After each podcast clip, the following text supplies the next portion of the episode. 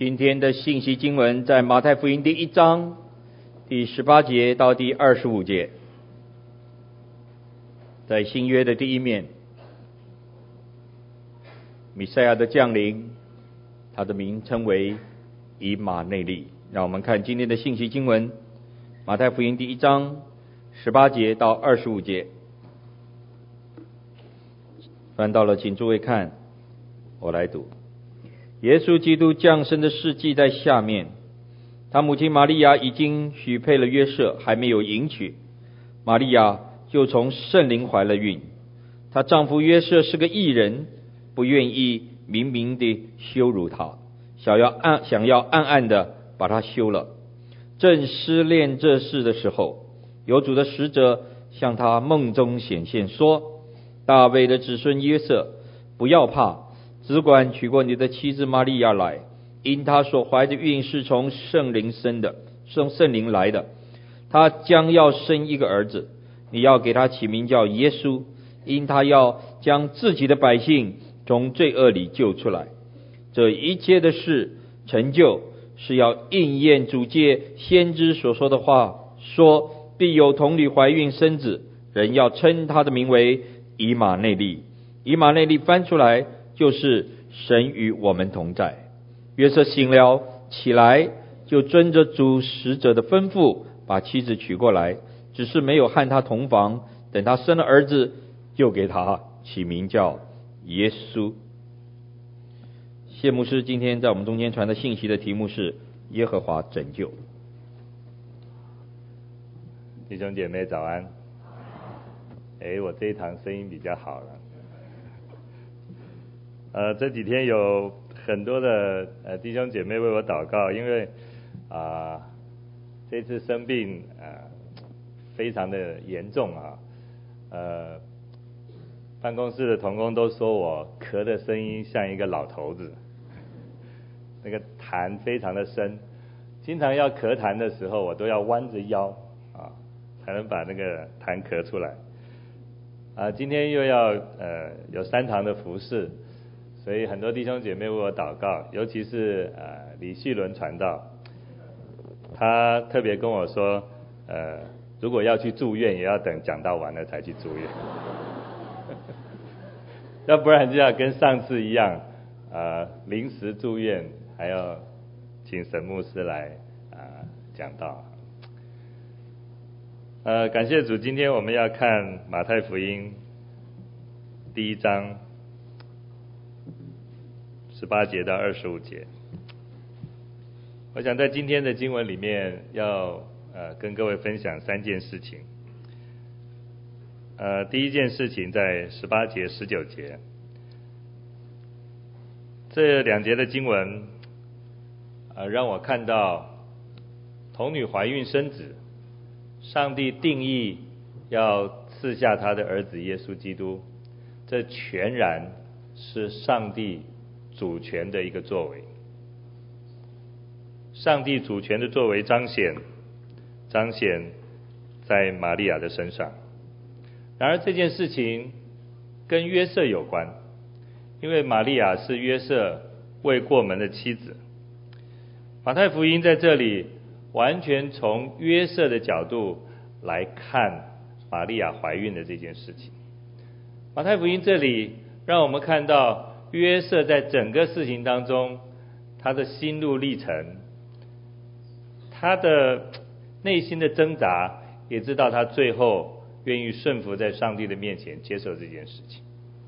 如果我们要看耶稣降生更完整的一个从约瑟的角度。和从玛利亚的角度来看的话，我们就必须要把路加福音记载天使加百列向玛利亚显现所说的那些事情，我们要把两个部分放在一起看，就会更完整。但是今天我们在马太福音这里，几乎是从约瑟的角度来看这件事情。我刚刚说，玛利亚从圣灵怀了孕，这是上帝的作为。这是上帝的主权，这是上帝的作为和上帝的主权。当然，从这两节圣经你也看到，约瑟在知道这件事情以后，他有了一些反应。什么是圣灵感孕？我想以我有限的头脑和呃非常鲁钝的反应，我大概不太能够把圣灵感孕说得清楚。我也没有尝试想要在今天把什么是圣灵感孕说得清楚。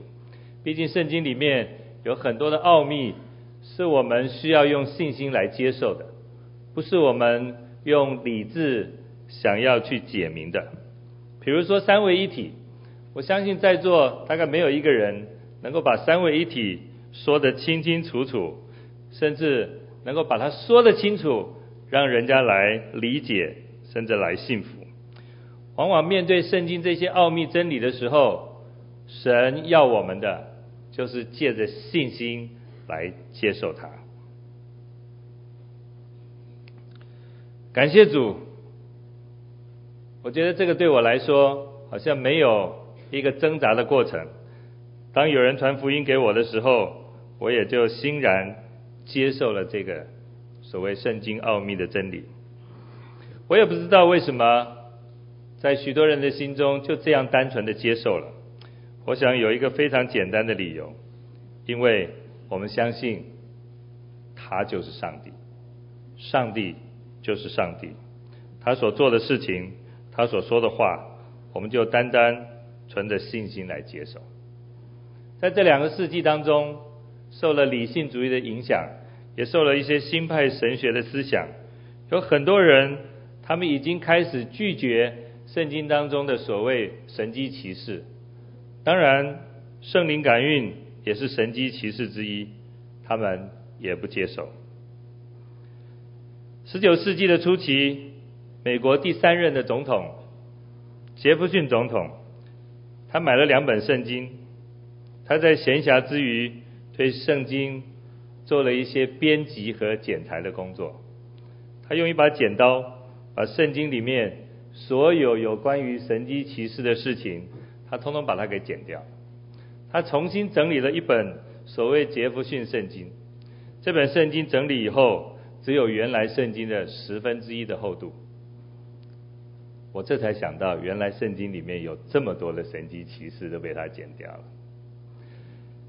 从杰弗逊以后，其实美国已经陆续受到理性主义的影响，受到这本所谓杰弗逊圣经的影响，耶稣基督的概念已经越来越模糊了。虽然我们知道，呃，美国看起来好像是一个基督教的国家，但是我们也知道，越来越多的美国人。对耶稣是救世主的这个概念也越来越模糊了。很多很多人对耶稣的认识，他只是一个世俗化的一个人物，他只是商业化的一个人物，他只是一个非常个人化的 一个人物。在二零零三年的十二月底，波士顿大学有一位宗教学者 Prothero，他写了一本书。这本书的书名叫做《American Jesus》，它的副标题是 “How the Son of God Became a National Icon”。美国耶稣，上帝之子是如何成为国家的偶像？从这个书名你就可以看到，耶稣这个概念已经在美国甚至许多世界其他的国家里面成为一个偶像了，成为一个概念了。耶稣已经开始从一个符号。转变成为一个抽象的概念。感谢主，我相信圣灵在我们的心中继续的工作。我们这些属主的儿女，因着圣灵的感动，我们还是接受圣经里面许许多多神迹奇事，我们无法诉说解释清楚的事情。我们相信神的话，我们也相信神的启示，因为上帝就是上帝。我想我们不需要。再用许许多多的事情来证明他是上帝。在这两节圣经里面，让我看到上帝主权的作为，就是要彰显，不管人是拒绝，不管人是不情愿，不管人是挣扎，上帝还是按着他的心意在人的身上彰显出来。这两节圣经，我也看到约瑟的反应。弟兄姐妹，我不知道当这样的事情。临到你身上的时候，你会做什么样的反应？我相信在约瑟的身上，他如同牧师刚刚带领我们所读的经文，他不愿意明明羞辱他，想要暗暗的把他休了。约瑟和玛利亚已经定亲，在当时的文化里面，定亲以后就算是夫夫妻了。虽然可能有一年的时间，玛利亚还住在自己的家里，但是对犹太人来说，订了婚以后，他们就是夫妻了。对一个还没有过门的夫妻，天使告诉他：“你的妻子怀孕了，而且是圣灵感孕的。”我不知道约瑟到底能不能明白什么叫做圣灵感孕，但是对他来说，一个相当大的冲击就是他没有过门的妻子已经怀，已经要怀孕了。如果按照摩西的律法来说，对于一个已经定亲还没有过门的妻子，如果发生了这样的事情，是可以用石头把他打死的。在耶稣的那个时代，面对这样的事情，人是可以用休书解决婚姻上的问题，离婚来处理这件事情。但是圣经说耶约瑟是个异人，约瑟是个异人，就是他是一个敬畏上帝的人，他是一个遵行律法的人，他不愿意用公开的方式来羞辱他未过门的妻子，所以他想要私底下的、很很很隐藏的、隐秘的。把这件事情给解决了。我们可以知道，约瑟在处理这件事情的时候，真是从心里面对他的未过门的妻子充满了爱意。我觉得这样子解决一个夫妻关系的问题，是我自己被提醒的，也是也是可以被学习的。约瑟用宽恕、用保护、用爱来面对他自己所受的伤害。自己在心灵上面所受的冲击，他没有以眼还眼，以牙还牙，他用爱来回应这件事情。他想要私底下的，不给玛利亚带来伤害的，来解决这件事情。在这两节圣经当中，我再一次强调，上帝要施行他的作为，他要用神迹奇事让玛利亚。怀了身孕，人也在上帝的作为当中有了反应。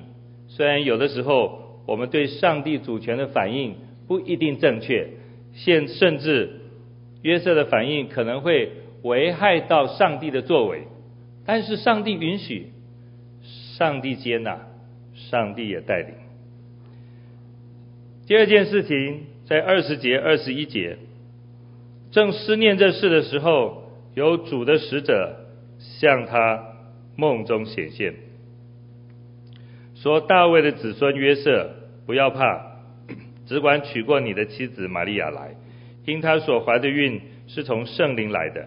她将要生一个儿子，你要给他起名叫耶稣，因为他要将自己的百姓从罪恶里救出来。”事情继续的发展，当约瑟正想要。看如何来暗暗休掉他妻子的时候，天使向他说话，天使向他显现。圣经这里说，有主的使者向他梦中显现，这是我们中文的翻译，翻译的让我们比较好懂。原文的圣经说：“看呐，主的使者向他梦中显现。”这是一个非常强烈的转折语。人原来要想做一件事情，这一件事情会危害到上帝的旨意和上帝的计划。圣经在这里用非常强烈的字眼，看呐，让我们打开眼睛，让我们打开心，看上帝要做一件事情。上帝借着他的 使者，在约瑟的梦。在约瑟的梦中向他显现，上帝说：“看哪，乃是要将一件事情导引到另外一件事情。”上帝说：“看哪，乃是因为他有一个奇妙的安排，他有一个奇妙的计划，他要用一种超自然的方式来介入到人类的历史当中，他要用一种超自然的方式来。”干预人的救赎历史。虽然约瑟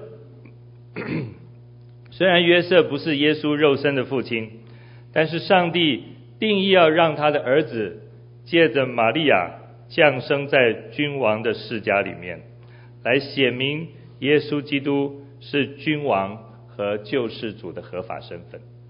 这个我们可以从马太福音第一章第一节开始的这个家谱，马太所要去强调的，就是耶稣基督是君王世家合法的身份。主的使者称约瑟为大卫的子孙，其实就是要凸显约瑟和耶稣都是君王的后裔。这位君王的后裔，耶稣基督。未来他有一个荣耀的使命和任务，就是要将自己的百姓从罪恶里救出来。他有一个任务，就是要将自己的百姓从罪恶里救出来。在这段圣经里面，主的使者告诉约瑟两件事情。第一件事情，上帝告诉约瑟不要害怕，不要害怕什么呢？其实。要娶一个未过门的妻子，已经怀了身孕的，对约瑟来说是非常害怕的。其实，在梦里面忽然看到上帝的使者是非常害怕的。所以约瑟怕什么？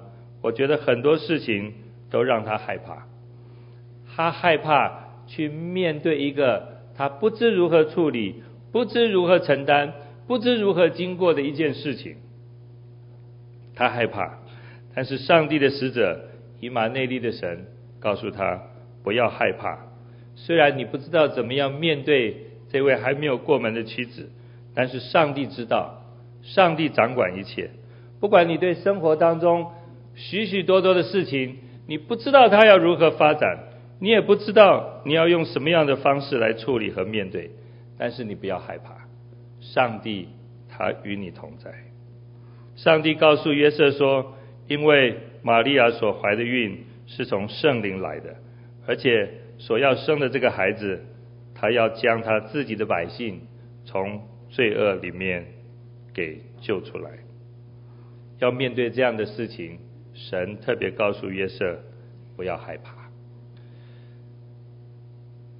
对约瑟和玛利亚来说，我觉得非常不公平的是。上帝好像要在他们的羞辱上面去成就一件，去成就一件非常特别的事情。约瑟好像要和玛利亚一起在他们的羞辱上面要彰显上帝的荣耀。我们说，上帝的荣耀的彰显在什么事情上最能够显明上帝的荣耀？当然就是耶稣基督降生的事情。可是这件事情。对于约瑟和玛利亚来说，却是他们可能是生平当中最羞辱的一件事情。我不知道对你对我来说，我们能否接受上帝在我们身上所做的这样的安排？如果上帝在我们身上所加的羞辱、所加的困难、所加的挑战是短暂的，或许我们可以欢然接受；如果这个羞辱是长久的，对约瑟来说，他可能长久要和玛利亚一起来面对这个问题。我不知道他们是否还能够有这样信心来接受。但是从整个经文的发展和事件的这个过程，我们看到，感谢主，他们有这样的信心来面对。这样的信心也成为我们的激励，成为我们的帮助。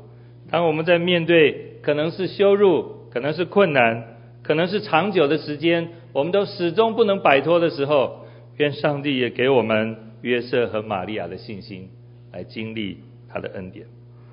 在圣经里面有许多的人，他们也同样落入在羞辱当中，可是他们继续用信心来依靠上帝。亚兰王的元帅乃曼，他长了大麻风以后，这是一件非常羞耻的事情。对当时来说，长大麻风是一件就是不洁净的。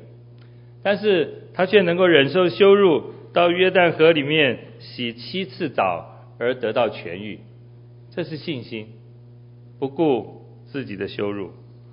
在马太福音里面有一位迦南的妇人，因为她的孩子，她的女儿被鬼附了，非常的痛苦，没有办法解决，就好像我们生了一场病，好像也不得医治，不知如何是好。他来到耶稣的面前，求耶稣的怜悯，求耶稣的帮助。没想到耶稣拒绝他，甚至耶稣用狗来形容外邦人。不过，这位江南妇人，她不怕被羞辱，她还是继续的向耶稣求告。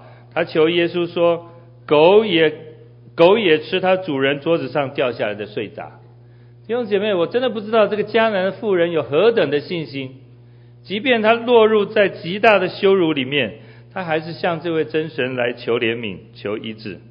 后来耶稣说，他的信心是大的，照他的信心就给他给成全了。因为在马太福音的前面家谱里面有几位女子，也是耶稣的先祖。这几个人我们都很熟悉。他玛，她扮成妓女，和她的公公犹大发生乱伦的事件，生下了双胞胎。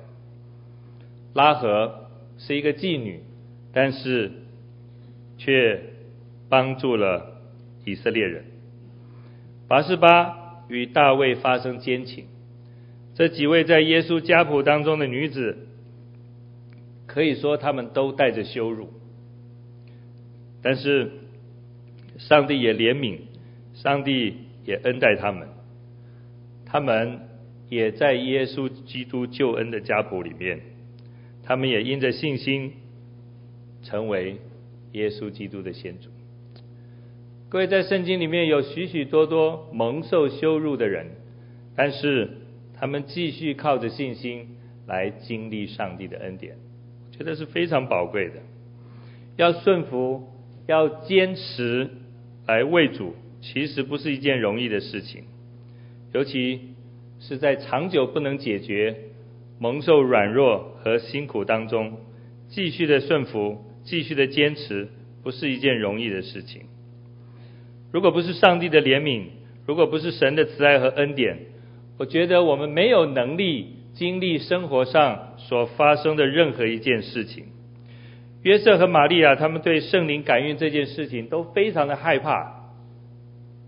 从马太福音和路加福音，我们都知道他们都非常的害怕，但是他们继续的靠主而刚强，他们继续的愿意顺服上帝的安排，因为。出于神的，他们就默然不语，他们就全然顺服。顺服不是一件容易的事情。在这段圣经里面，主的使者告诉约瑟第二件事情，就是要给这个婴孩取名叫做耶稣。耶稣这个名字其实也反映了耶稣未来的工作，就是拯救的工作。耶稣是希腊字。希伯来字的意思就是约书亚，意思就是耶和华拯救，也是我今天所用的信息经文的题目。耶和华拯救，上帝要拯救，上帝要拯救什么呢？圣经这里说，上帝要把他自己的百姓从罪恶里救出来。加拉太书第一章第四节，基督照我们父神的旨意，为我们的罪舍己，要救我们脱离这罪恶的世代。我不知道我们能不能体会我们落在罪当中的那种痛苦。我就拿一个很简单的例子，就拿我生病来说好，就拿我支气管发炎来说好了。每天里面都有很多的痰，我们也知道那个痰就是病毒跟我们的白血球打仗以后所剩下的那些残骸、那些遗迹，它就累积在我们的身体里面。它原本不属于我们身体里的。就像罪，它原本不属于我们身体里面的，但是罪辖制了我们。就像我的痰把我这个，把我的气管，把我的声带都给辖制住了。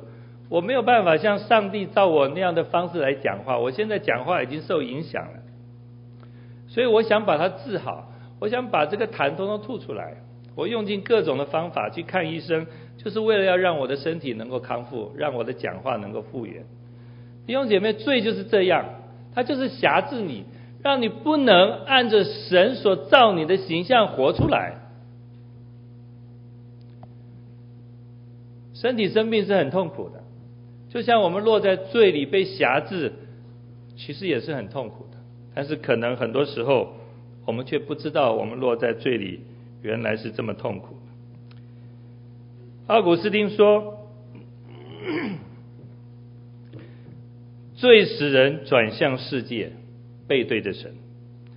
马丁路德也说，罪使人扭曲，使人渐渐以自我为中心，把神赶下宝座，人自己坐上宝座，以自己为是非善恶的标准。神造人，神要人以神为是非绝对的标准，但是当人转向神，但但是当人转离神，面向世界的时候，人就是以自己为善恶的标准。这大概就是圣经里面说的罪。感谢主，今天耶稣基督来，他要把他自己的百姓从罪恶里救出来，他要把人从病痛里救出来，重新得着健康。他要把人从罪恶的匣子里面救出来，他要把人从自己的宝座上赶下来。让神自己重新回到自己，重新回到人生命的宝座上，这是救赎，这是恩典。但是人犯罪以后，我们也知道，有的时候我们真的是没有办法靠自己身体的免疫系统来帮助我们恢复健康。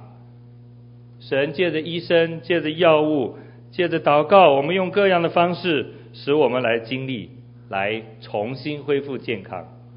人也是一样，人犯罪以后，人没有能力让自己去行善，人能够做的就是落在罪里，每天去行恶。人想要行善，就必须要有一个特殊的恩典，这个恩典就是救恩，这个恩典就是神的儿子耶稣基督，这个恩典就是耶稣基督要将自己的百姓从罪恶里救出来。上帝要把这个特别的恩典给我们这些在灵里生病的人，好叫我们的灵里，好叫我们的灵因着耶稣基督而重新得到健康。耶稣基督来，他的名字就是耶和华拯救，他要做的就是把我们这些生病的人完全的医治好。在二十二节和二十三节里面。圣经说，这一切事就是要应验主借先知所说的话，说必有童女怀孕生子，人要称他的名为以马内利。以马内利翻出来就是神与我们同在。这两节圣经虽然解释了前面玛利亚因着圣灵而怀孕的事情，但是圣经这里也提到玛利亚怀孕生子，也应验了。在七百年前，主耶稣神借着先知以赛亚向亚哈王所给的兆头。当时亚哈王在面对亚兰和以色列他们联手的攻击，攻击大军已经打到耶路撒冷城下。上帝给了亚哈王一个兆头，这个兆头就是必有童女怀孕，给他起名叫以马内利。就是神与我们同在的意思。刚刚牧师带领我们祷告，牧师叙述了我们许多的光景，牧师也说出了上帝的应许，神就是那位以马内利的神，他与我们同在。从整本圣经，创世纪到启示录，从伊甸园到新天新地，他是那位同在的神。不管你的属灵光景如何，神都乐意的同在。不管你是健康，不管你是疾病，神都乐意同在。虽然我们看到圣经偶尔有一些例子，好像是神不同在，但是其实当我们更深的了解，我们就发现，其实神还是愿意同与人同在，只是人因为罪会定义选择不与神同在。我举一个例子，就是扫罗王。我们对他的生平事迹都非常的清楚。扫罗王有几件事情显明他不愿意信靠，不愿意顺服。扫罗王的这几件事情显明他远离上帝，以致最后神的灵离开他。扫罗王到底做了哪些事情呢？我们看到他等候撒母耳要献祭，但是他没有等到他，没有等到撒母耳。圣经说他就勉强献祭。神告诉扫罗王，面对亚玛力人的时候，要好的坏的一切灭绝。但是扫罗自己心中有一个判断，他把不好的、把坏的全部给灭了，他把他自己认为好的全部给保留下来。也就是我们的罪，我们不以上帝的标准为标准，我们以自己的价值来判断什么是好的。上帝说不管好坏一切灭绝，但是扫罗王会认为，我认为好的，我就把它给保留下来。这是扫罗王他违背上帝命令的一件事情。扫罗王嫉妒大卫，他原本应该是接纳、爱护、扶持、帮助、继续引导大卫。可是因为大卫的表现，扫罗王嫉妒他。到最后，扫罗王甚至用交鬼的方式，想要重新与撒母耳见面。我们看到扫罗这生平当中许许多多的事情，他选择一件一件的离开上帝。到撒母耳记上三十一，撒母耳记上三十一章最后的时候，我觉得。这是扫罗王彻底选择离开上帝的一件事情，就是他选择自杀来结束他的生命。当我们说人会离开上帝的时，对不起，当我们说神不与人同在的时候，其实是人先选择了离弃上帝。求主帮助我们，这位以马内利的神是与我们同在的神。不管我们属灵光景的如何，他总是用他的慈爱护卫着我们。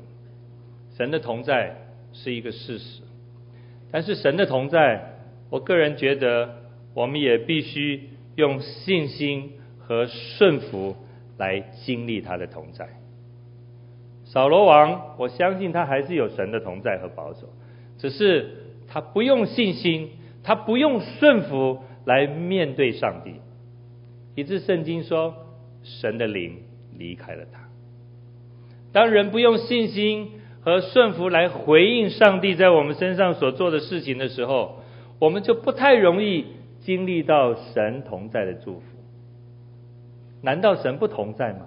弟兄姐妹，神同在，盼望我们继续的用信心和顺服来经历神的同在。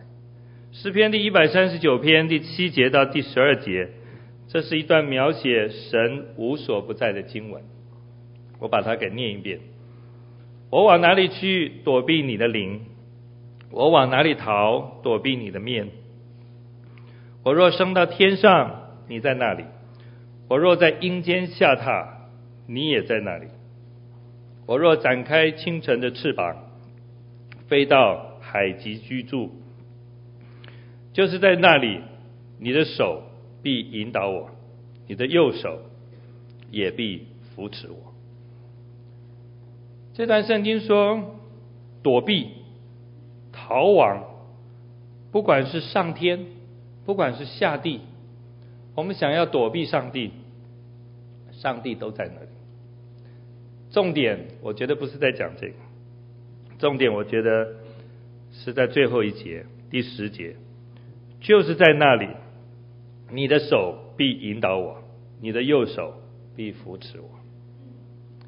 弟兄姐妹，不管我们怎么样想要逃避上帝，但是上帝总是用他的手继续的引导我们，上帝总是用他的手继续的扶持我们。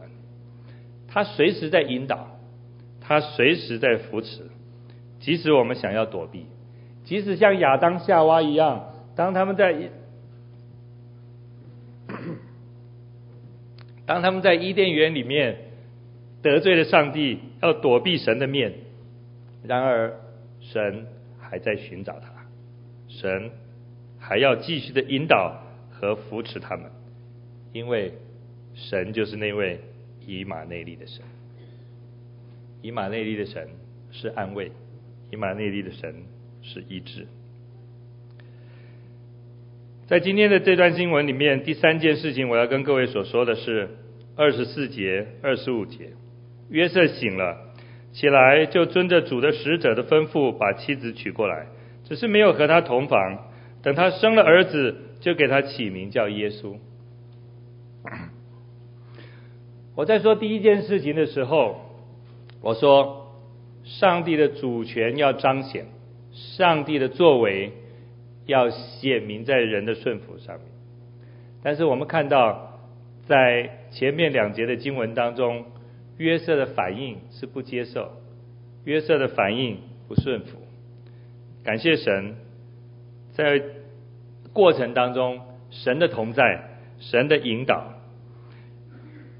在后面这两节经文里面，主的使者在约瑟的梦中启示完了以后，约瑟真的明白了上帝的作为和上帝的旨意。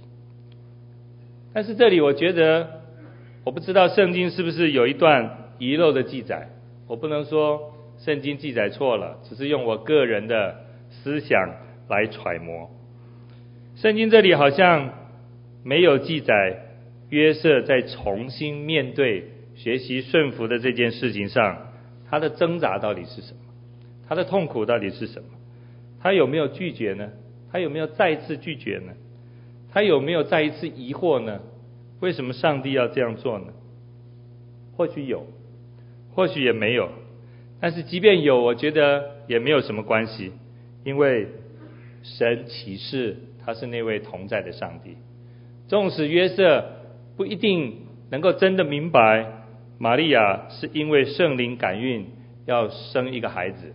纵使他不是这么明白，但是约瑟学习顺服，也许约瑟学习遵行神的旨意，因为他所顺服的就是那位以马内利的上帝，他所顺服的就是那位要继续引导和扶持他的上帝。约瑟所做的最后的这个决定。